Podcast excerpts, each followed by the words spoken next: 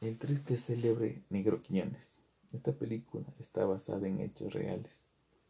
Esto sucedió allá por el año del 2003, donde se decía que un individuo de tez negra venía sembrando el pánico y el terror de todos los cayambeños, que era una gran fichita, que era famoso por sus asaltos a personas, robos de casas y vehículos, incluso violaciones y muertes es decir, un angelito el infeliz.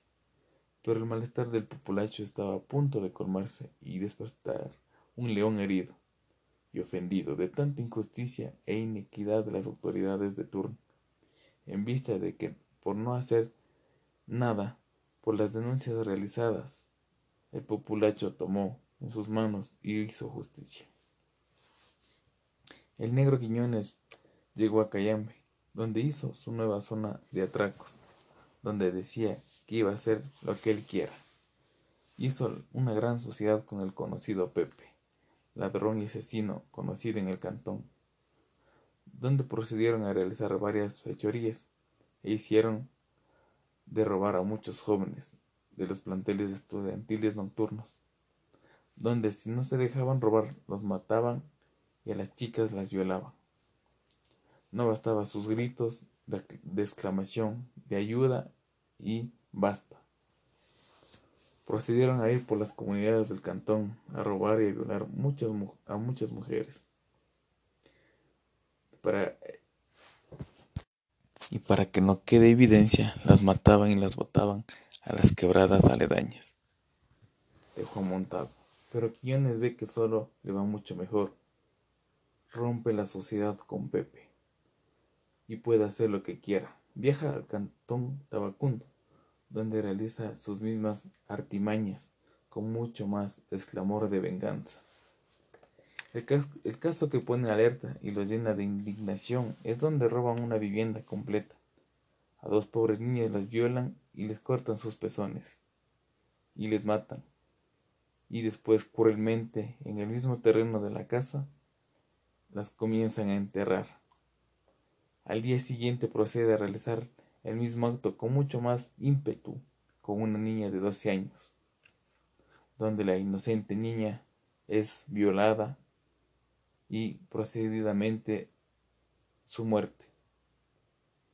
Después procede a, guardar su cuerpo en el tejado donde vivía el negro Quiñones. El populacho, ya cansado de tantas muertes, violaciones, robos, decide irse en busca del negro Quiñones, para así hacer justicia en mano propia, ya que la justicia ordinaria no lo realiza. La policía lo logra capturar con una llamada de emergencia en el barrio Sixal, donde es aprendido en horas de la noche. El populacho cayambeño sabe que lo tiene detenido. En la policía judicial quieren hacer justicia por mano propia, ya que se encontraban alrededor de 300 a 350 personas logran ingresar a las instalaciones de la policía. Lo sacan mediante cadenas, golpes y gritos, en el cual mencionan, pasen la, gasolina, que lo matamos de este negro cabrón. Le sacan a la parte de la calle central, le pegan, le prenden fuego y lo arrastran con palos y piedras pero la policía lo logra recuperar para así llevarlo rápidamente al hospital Raúl Maldonado Mejía. Al ver que se encuentra muy delicada su salud por los golpes y los palazos que recibió, ya que tiene su ojo reventado. El populacho cayambeño logra rápidamente bajar al hospital donde se encontraba el negro Quiñones. Los doctores y enfermeros lo estaban curando. Pero la gente enardecida grita, saquen al negro, que queremos hacer justicia por nuestras propias manos. Logran tumbar las puertas del hospital. Al ingresar, sacan al negro de la sala de emergencias, donde lo vuelven a pegar, a arrastrar por la calle Rocafuerte, calle principal del cantón. Nuevamente lo prenden fuego. Las personas logran pegarle con muchos palos y garrotes. Uno de ellos con un poste de metal, en lo cual lo noquea y se queda inconsciente en el suelo por unos minutos. y se vuelve a incorporar. Lo cual que realiza es amenazar a quien lo pegó, que cuando se recupere y salga de prisión, los van a matar con toda mi familia, así que tengan mucho cuidado. Al impactarse de las circunstancias de la actitud del negro, mucha gente dice que tiene pacto con el diablo, porque no se muere y sigue amenazando y sigue riéndose. La gente mucho más enardecida por sus actos procede a prenderle nuevamente fuego y arrastrarle. Por las calles quedan pedazos de piel quemada, gasas de sus curaciones. Al llegar a la parte del estadio principal del cantón, la policía logra recuperar al negro Quiñones, donde rápidamente es trasladado en precipitada carrera a la ciudad de Quito, al hospital Andrade Marín, donde los doctores informan su deceso y su asombro de que una persona que puede aguantar tanto daño pueda seguir con vida, en los cuales ellos sacan la conclusión de que esta persona tenía pacto con el diablo. El triste célebre negro Quiñones. Esta película está basada en hechos reales. Esto sucedió allá por el año del 2003, donde se decía que un individuo de tez negra venía sembrando el pánico, el terror en todos los cayambeños. Que era una gran fichita, era famoso por sus grandes asaltos a personas, robo de casas y vehículos, incluso violaciones y muertes. Es decir, un angelito el infeliz. Pero el malestar del populacho estaba a punto de colmarse y despertar un león herido y ofendido de tanta injusticia e inequidad de las autoridades de turno, en vista de que por no haber justicia, pues ellos tomaron en mano propia y a realizarlo la justicia, para que así acaben tantos crímenes y robos el negro Quiñones llega a Cayambe, donde hizo su nueva zona de atracos. Decía que iba a hacer lo que él quería, ya que estos serranos tontos él mandaba. Él hace una gran sociedad con el conocido Pepe, ladrón y asesino, conocido en el cantón, donde procedieron a realizar varias fechorías.